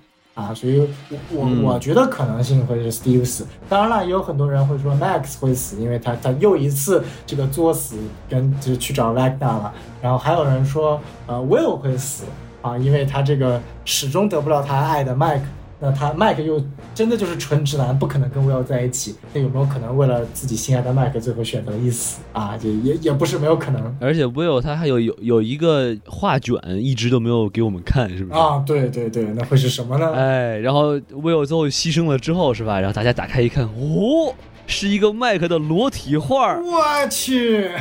全剧终是吧？啊，这个脑洞越来越大了，可以，可以，可以。哇，这就就非常 pro pride 了，是吧？啊，然后然后小池一看，直接脑爆了麦克。哎，或者或者麦克直接就说：“我靠，我不能再爱女人了，是不是？不然我对不起我的兄弟，是吧 可以，可以，哎这是一个，嗯，好吧，我们也把它当做一个可能性的结局，希望希望粉丝不会把我们打？”死。还有还有什还有还有什么可能呢？还有什么？呃还有人就觉得 Jonathan 嘛，就还有一种可能就是 Jonathan，啊吸麻吸的过多了，然后太萎靡了，然后最后就是就跟我跟的那个 Steve 的想法是反过来了，就是最终粉丝最终编剧成全了呃 Steve 和 Nancy，然后选择让 Jonathan 赴死，哎，这也是一种可能性。我靠，感觉目前以张道森的戏份，他要是死了也太亏了。对呀、啊，就哎，还有一种可能就是 Nancy Nancy 死了。哎，Nancy 怎么说呢？我觉得 Nancy 还应该不会死，我觉得，因为你想，有有两个男人啊这么爱她，我觉得把她弄挂，这俩男的也太没用了，是不是？我觉得应该不会。啊，确实，嗯，哎，你说，你说还有一种可能性是这个零零一的老爸出来挨一下，是吧那？也太，他死不死跟我没关系，他死了或不死，我没有任何情感波动，也是哈，也是哈，嗯，好吧，那让老爷子就继续。就没有嗯、你说，嗨都没有考虑过零，就是我们的小十一可能会死吗？第五季就没了呀，是不是？那不一定啊，就是为了成全麦克和 Will，那小十一从容赴死。哦，小十一把超能力传给了 Will，然后从容赴死。我的天，这就厉害了！对哇啊，然后跟麦克说，我小十一的灵魂活在了 Will 的体内，哎，这样 Will 和小十一，我们两个人都全身心的爱着麦克，麦克就可以不用再选择了，成年人的生活都要。就是小十一临死前跟麦克说说你。我死后你如何去找到我？I will be inside the Will。然后，啊，然后麦克说：“然后就变到了黑袍纠察队。我懂了，是吧？” 啊，我去，我我觉得我们这期节目出来之后，怪怪奇物语的忠粉肯定要把我们俩打死，过于同人了。哎，如如果有怪奇物粉物语的粉丝喷我们，那一定要请黑超黑袍纠察队的粉丝替我们的喷回去，是吧？直接引战，是吧？啊，哎，没错，没错，没错。嗨，是的，是的，是的，哎，这个可以。哎，那我们刚刚聊了这么多的这个预测呀，嗯我觉得咱们这个对于为后期的这个话题也预测的差不多了，毕是竟没几天了嘛。我们这期节目肯定会赶在七月一号之前出，到时候看看我们被打脸了多少。我们也希望就是在出之前呢，粉丝有任何的猜测、猜想，都可以在我们节目下方留言。没错哎没错如果预测成功了，那就会送出一份精美大礼。孔老师的六十根紧剩的头发全是你的。哎，有有六十个幸运留言是吧？然后会，没错，哎，就算六十根头发弄完了，那广场还有其他地方有毛，对不对？那还是可以继续送。你瞧瞧，你你以为有胸毛有胸毛的只有史蒂夫吗？那你就错了，没错，孔老师也有啊，是的，哎，这节目居然还没被禁 呢。哎你这个 太恶心了是吧？哎，太恶心了！哎，这个，对对那我们在结束之前啊，我觉得我们可以聊聊，就前面也提到了，《怪奇物语》呢是一部啊、致敬了很多七十和八十年代的美国流行文化的一个剧。那我们可以聊聊它里面有哪些的致敬的梗，我觉得特别有意思的。哎，小宋老师可以给大家来梳理一下。哎，对，那就我因为网上肯定有很多就梳理过了嘛，那我这边找的就是一些啊、我自己看的时候就 get 到的比较有意思的点。就比如说第一个，就是嗯先找一个第四期最近的，就是里面有个梗啊，就是说 Robin 问这个 Steve 他有一个朋友，有一个女性朋友是不是同性恋嘛？然后 Steve 说他一定是，因为他的《开放的美国学府》这部电影的录像带他停在了五十三分零五秒。那这是什么梗呢？嗯啊，这个梗特别有意思啊。你给说说我不知道王老师你有没有看过《开放的美国学府》这部电影？我我没有看过啊。哎，那你一定要看这部电影，当时被认为美国所有宅男的圣经，因为里面的女主在五十三分零五秒在泳池周边，呃，不是泳池周边，就是她脱下了自己的泳衣，露出了她的上半身，哇，那个画面就是它不仅仅只是色情，它是那种对于当年的美国所有宅男的性幻想的一种集大成者的体现。哦所以这部电影就是五十三分零五秒，成为了八十年代的集中的对于一种性幻想和一种性解放的一种代名词。我我直接去 P 站看玩偶姐姐不香吗？为什么要看啊，那个年代没有 P 站啊？啊，哦，也对啊，哎，可惜了对吧？这个特别。有意思，哎是是，就这个是它的一个特别的梗。嗯然后我们从第一季开始去梳理一些比较有意思的梗啊，就比如说啊、第一季它很多的成分，不管从怪物的形象啊，还有它里面的一个蛋啊，然后包括当时在那个 Upside Down 里面那个很长的触手伸喉伸进了这个 Will 的这个这个喉咙里哎，呃，其实是对于异形的致敬。是啊，其实那个爬脸怪这个大家很容易想到咱们的这个异形啊。而且最大的一个致敬是什么呢？就是在第一季的第一集，当时去找到那个自行车的那个刑警叫 David O'Bannon，呃，这个名字呢来自于一个编剧叫 Dan O'Bannon，而这个编剧就是异形系列的编剧。哦，厉害了，这彩蛋哎，就是一个小小的彩蛋啊，没有太大的意义，但是很有意思。可以。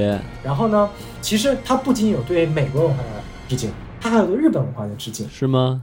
对，就是整个小十一他的人设啊，包括小十一和一群这个小孩儿被作为这个 test object，被作为实验室的对象来测试他们每个人拥有这个所谓的心灵制动能力。这整个情节，你可以说把它致敬 X 战警，但其实它真正的致敬来源是阿基拉。哎，就当年非常火的阿基拉很有名啊。很有名啊，这个可以说是在美国是可以说是跟《攻壳机动队》、宫崎骏，包括金敏同一个级别的，甚至在真正意义上的美国那群宅男心中，呃，阿基拉是赛博朋克这个题材真正意义上的影视的先驱，因为它比《银翼杀手》还要，呃，应该是比《银翼杀手》要早，我记得，可能这个我有点记得不大清楚啊。对，啊，但是为什么呢？因为我至少比《攻壳机动队》要早很多，比《攻壳机动队》要早，可能没有《银翼杀手》早，但肯定比《攻壳机动队》早。是那《攻壳机动队》当时被译为是日本的这个所谓的赛博博客的一个集大成者嘛？那我们再往前看，那就是阿基拉所表现出来的这种人类的跟机械的这种异化、这种超能力的这种诞生啊，其实是非常非常的深远的。整个赛博朋克的这样的一个体系。那这个剧里面，整个小十一的，包括他的这个心灵制动的能力啊，包括他们整个实验室的一个人设啊，都跟阿基拉有很大的关联。是那说到小十一呢，他很多有时候他能力暴走啊、失控啊，也致敬了有一部非常经典的恐怖片叫《魔女佳丽》。我又没看过啊魔女。佳丽它有很多片段，哎，这很有意思啊。她这个家里这个小魔女，她一旦失控也变得特别恐怖啊，就特别像小十一啊，这个很有意思。然后呢，第一季还有一些非常有意思的片段，就比如说，我们知道威尔失踪了之后呢，啊，他的妈妈一直坚信威尔还活着，并且通过各种模式，比如说灯啊、墙啊，跟他通话。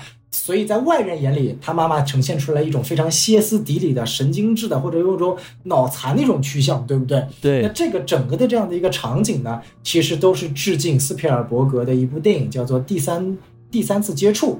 那第三次接触讲的是是主角男主他一直坚信有外星人飞船，并且跟他联络了，然后他不断的去证明，然后所有人都认为他歇斯底里啊，就是这两段剧情其实是有匹配上的。而本身很多斯皮尔伯格的作品都被《怪奇物语》所致敬了。刚刚我们提到《第三突接触》，然后包括《E.T.》外星人，这个很很直接的致敬了，这个就不用我说了。啊嗯，包括那个第一季很著名的那个呃骑自行车啊，然后翻这个所谓的大货车，这些场景都是有致敬。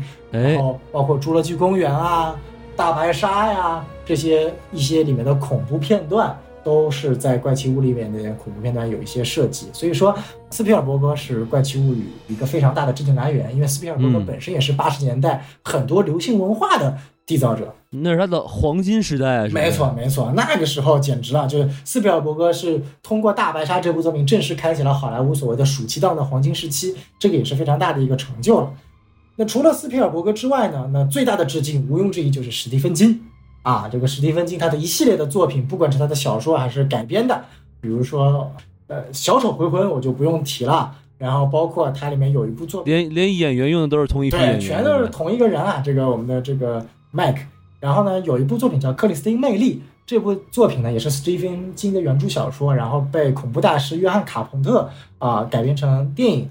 然后第三季里面，那个 Billy 在最后就是开一辆车、呃、来堵那个主角团啊，就那时候已经被黑化的 Billy 开那辆车，那辆车的造型就是致敬克里斯汀恐怖里边、呃克里斯汀魅力那辆他专门的那辆车。哦，而克里斯汀·魅力的他这部导演约翰·卡彭特也是个啊、美国非常非常著名的这个恐怖片导演啊、也是我们的校友 U C U S C 的著名校友。厉害了，他的很多作品也在啊《怪奇物语》里面有致敬，比如说他最著名的那个怪形，不是异形啊，怪形。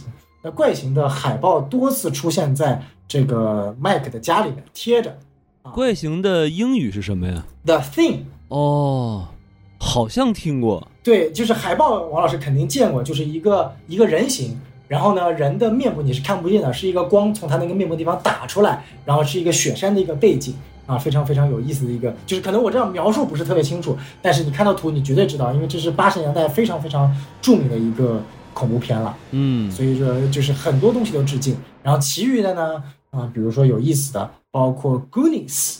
Goonies 呢是一个国内不是很熟悉的，它翻译过来叫做《七宝奇兵》，它其实是少年版的呃夺宝奇兵，讲述的是四个哎，它讲述的非常有意思啊。Goonies 讲述的是四个小男孩和三个青少年一起去寻宝，最终找到了宝藏，并且解决了一群坏人的。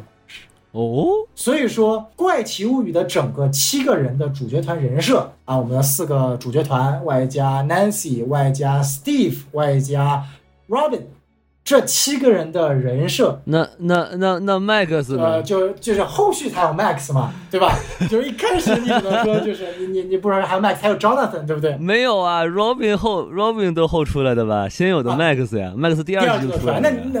那也是，那我们换一下说，那就是说，第一季里面就是四个主角团，外加 Steve，外加这个 Nancy，外加还有 Jonathan，哦，这个可以，这个我我我觉得行啊。对，这个这个就是，哎，对，这是第一季它的一个最基础的人设，是从嗯 Goonies 里面致敬的。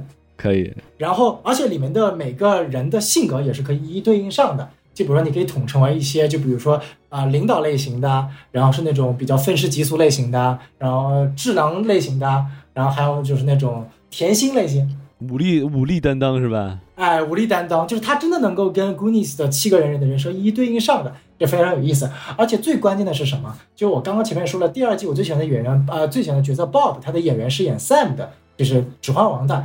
但其实呢，这个地方选择这个演员去演 Bob 这个角色的、呃、编剧最开始的想法不是去《指环王》的致敬，而是 Goonies 的致敬。哦，因为 Sam 这个演员，他最早是演 Goonies 出身的，他是 Goonies 里面那个主角厉害了，啊，Goonies 里面的绝对的主角。所以说，这是其实很多这个观众不知道的一点啊，因为 Goonies 其实是超人系列的导演理查德多纳的导演作品，他其实启发了后续的所有的以小孩为主角来实行的这种小孩的探险片。嗯啊，这个其实也是在好莱坞的整个八十年代的青春片当中有个非常大的致敬啊。啊，说到小孩的话，其实有很多，包括《早餐俱乐部》，包括《伴我同行》啊，还包括前面的《Goonies》，都是八十年代一些以小孩为主题的青春探险冒险的一些故事。他们的一些元素都被用在了《怪奇物语》这部剧当中，所以你能够看到，就我们刚刚前面讲了这么多，其余还不包括，就就不就是包括但不限于《捉鬼敢死队》啊，《Mad Max》、《星战》、《回到未来》，然后《Invasion of the Body Snatchers》这个翻译过来叫《天魔入侵》，好家伙，这些都是非常非常非常多的一些致敬啊，你都能够看到在《怪奇物》里面出现。而且最后还有一个非常有意思的致敬啊，就是我们知道啊，整个三季里面会有多次主角团引用《指环王》里面的这个语句或者情节，对不对？而那个时候是吗？对，就比如说第一季一开始，你还记得，就是 Dustin 和 Lucas 两个人就这个台词到底是 Hobbit 还是《指环王》里面争了半天。哦，就他们就是也表现出他们非常的那个 nerd 是吧？没错，没错。而最关键的是什么呢？就是在那个年代，只有《指环王》的书，而没有电影的剧情的。而这个看起来是一个非常好小的区别啊，但是在第四季有一个非常有意思的台词，就是当最后大家说服 Eddie 跟他们一起去 Upside Down 世界的时候，有句台词，Eddie 说：“The Shire is burning, so Mordor it is。”翻译过就是夏尔郡都已经是着火了，就是已经陷入危机了。那么我就跟你们一起前往摩多吧，就象征着意义说，我的家乡已经受到了这个破坏了，那我就必须得现在跟着远征军一起前往摩多。而这个情节为什么那么重要呢？这个情节仅仅出现在小说里面，没有出现在电影里面。啊，所以说呢，这个地方就是可以说是导演有意而为之选择了这段台词，就说明他们致敬的是小说而不是电影，因为那个年代还没有出现电影。他们专门选择了这一句电影里面并没有出现的地方，来告诉大家啊，其实我致敬的是小说。这个我觉得还是蛮有意思的。很用心对吧？非常的细节，对对，非常非常的用心，所以这也是我觉得特别有意思的地方。厉害了。所以我们今天聊了这么多啊，我觉得特别有意思的一点就是说，我不知道王老师怎么看啊？就我有个看法，就是今天我们有看到很多很多的美剧，就像我前面所说的，有那种是意识形态创作的美剧，有那种以这个所谓的呃深刻的内涵创作的美剧，有一些标榜自己的创新所谓的美剧。但是呢，《怪奇物语》给我的感觉非常不同。其实说难听点，《怪奇物语》是一部没有任何创新或者原创的内容的一部剧，它就是一部把八十年代各种东西砸在一起的一部混杂品。哦，但是这个混杂品混得特别好，它把各种的精髓混在一起了。它把八十年代对于那种青春的迷茫，对于那种未来的迷茫，对于青春生活的一种向往，然后包括八十年代那些影视对于每个角色非常细心的描写、人物弧的设计都特别好，导致我去看《怪奇物语》的时候，我真的就是非常纯粹的在欣赏一部很有意思的剧。我希望跟着每个角色的变化、剧情的推演，我很在乎每个角色他们在想什么，他们在说什么。至于其他的一些根据其他之外的一些好处，我觉得我并没有在意。所以说，这是我觉得当我去欣赏这部剧的时候，跟欣赏其他的一些剧的时候，一种非常大、非常大的一种区别。我不知道王老师是怎么。你说的这个很有意思啊！我觉得其实你说这个他的故事的这个组成，我很同意啊。但是你说他没有政治或者什么的，我觉得还是有的，或或者说说不叫政治，它会有一些这种隐喻吧，或者一些暗讽吧。我觉得其实很巧妙。嗯，举个例子来说，第一季他这个人被窃听，对吧？那其实就很明显就是在讽刺这个棱镜计划嘛，对不对？就是哎哎。哎，你说有道理嗯。小镇，你这无论是谁都在被听，专门就听你你你也说这得多少人在听啊？是不是？大家都在打电话 然后听些关键词什么的。然后呢，到了这个第三季开了个大商场，然后由于大商场的存在，好多那种就是呃小镇的小店就都都倒闭了，然后大家出去这个闹事情，然后你知道那个那个市长的那个那个嘴脸对吧？然后说哎呀，还无所谓啊，因为他拿钱嘛对吧？但他其实没有想到他拿的钱竟然还是这个这个国家的敌人的钱对吧？然后并且这个就是美国的独立日说要啊我要办一个大会是吧？然后这个搞这些表面功夫是吧？没错，我觉得这个其实都是哎，非常能表现出就是说这个美国社会啊，或者就是这个政府啊、官员的这些这些东西，对吧？我觉得还是很有趣的。然后另外呢，就是说，呃，其实刚才我们我们也说了，就是《怪奇物语》的这个多线叙事啊，它这它能做到的好处就是能让这个故事线特别的满，就是你根本就没有时间去去休息，但是你又恰到好处。我不知道它这个我不知道该怎么描述啊，不是我我就是觉得就是哎刚刚好，哎就是我我看这个人、呃、这么几分钟，哎正好跳到另外一个人几分钟，哎我就一点儿也不觉得突兀，我也我而且我还觉得特别有意思。然后我就反正我觉得他这种无论是节奏还是什么，就把握的特别好，就是又又上瘾又很过瘾。没错，没错。而且他这几季吧，然后他基本上都是说，一开始的主角他从一个不同的出发点殊途同归，然后呢，总会汇聚到一块儿去解决一个更大的一个问题，而设计的就挺精巧的吧。就是你一开始看似感觉每个人的故事都没什么关系，对吧？比如说像呃第一季，对吧？麦克先跟主要他的事情就是和这个 Eleven，对吧？是一个有超能力的小姑娘，对吧？然后呢，这个 Nancy 呢，就是哎，我的闺蜜没了，是吧？这怎怎么回事儿？然后呢，像这个 Jonathan 和这个 Joyce，就是哎，我儿子丢了，是吧？哎，然后怎怎么怎么办？然后大家就是哎，汇成一句话，爱我中华。哎，不是，这不是，这不是这个啊，就是汇汇聚成 汇聚成一一个故事啊，这跟跟我们没关系啊。我差点就辱了，然后差一差一点，好好可怕啊！笑死了。就是，嗯，我就觉得他这个设计很精巧，然后并且呢，就是说它这个呃八九十年代的这种风格吧，就感觉那个时候特别轻松，嗯，因为那个时候感觉大家的生活的这个节奏非常缓慢嘛，就没有互联网，没有 social network，大家就都是去呃邻里之间啊、小镇啊，然后大家互相关心啊，是吧？我就觉得，哎，那个时候好简单，看着特特别的这就很放松，然后这也是我比较喜欢这这个系列的地方。哎，确实，这个现在的生活不简单啊。那个时候感觉他们每天不需要担心赚不到钱，不需要担心买不到房，他们只需要担心，哎，哪有哪个怪物啊要跟我搞，老子搞死你！哎，这种感觉就很很奇幻，对吧？就感觉他们很贴近生活，对对对但又跟我们现在的生活差得很远。是，感觉像是一个可以怎么说呢？虽然是非常凶险吧，但也感觉很像是一个心灵的避风港，因为毕竟里面的人都非常淳朴嘛，非？常的淳朴哎啊，没错没错。哎，那我们今天这个呃，我们从我们两个人个人对于《怪奇物语》这个系列的感受、第四季的评判、一些流行文化的致敬，又聊到了第四季最后两集的一些猜测呀、预告片的解析啊，和一些我们可能预测的说会死的人。我觉得我们把《怪奇物语》这个东西也聊得啊、很深很透了。对对对，但是我们也不敢说聊得很透啊，毕竟我们俩也就是算是比较晚入坑的嘛，对吧？毕竟这个剧也是挺有年头的，所以你我们要是哪儿说的不好，是吧？您欢迎在这个节目下方留言，是吧？让我们听到您的真知灼见。那么问题，然后如果您还想直接和我们对话，或者就是说想给我们觉得我们说的不错，想给我们打赏，那该怎么办呢？哎，您就是呃用微信这个搜索这个微信公众号 S M F M 二零一六，哎，我再说一次，S M F M 二零二八，哎，其实是二零一六啊，呃，小宋老师那个我们给删掉啊，哎，然哎，后扫描二维码，然后呢，这个有一个呃加入微信公众号，然后里面有一个二维码啊，您这个扫描之后呢，能加到这个。有有个机器人能加到把你加到这个粉丝群，哎，你就会打开这个新世界的大门啊！一定是是不不是那种到了这个 upside down 那种感觉啊，是到了这个更快乐的一个地方，能和这个呃，Inside Out，哎，inside out 可还行哈，哎呀，或者 in in and out 是吧？那吃汉堡的那个是，哎，可以，嗯哎呀，好想吃，嗯，然后和我和这个我们主主播这个亲密互动，或者和像您一样的这个有才的网友啊没，进行这个更多的交流啊哈。没问题。然后那行，那我们这期节目就聊到这儿啊，好，是感谢您的收听啊，那我们这个下期节目再见，拜拜。好，拜拜。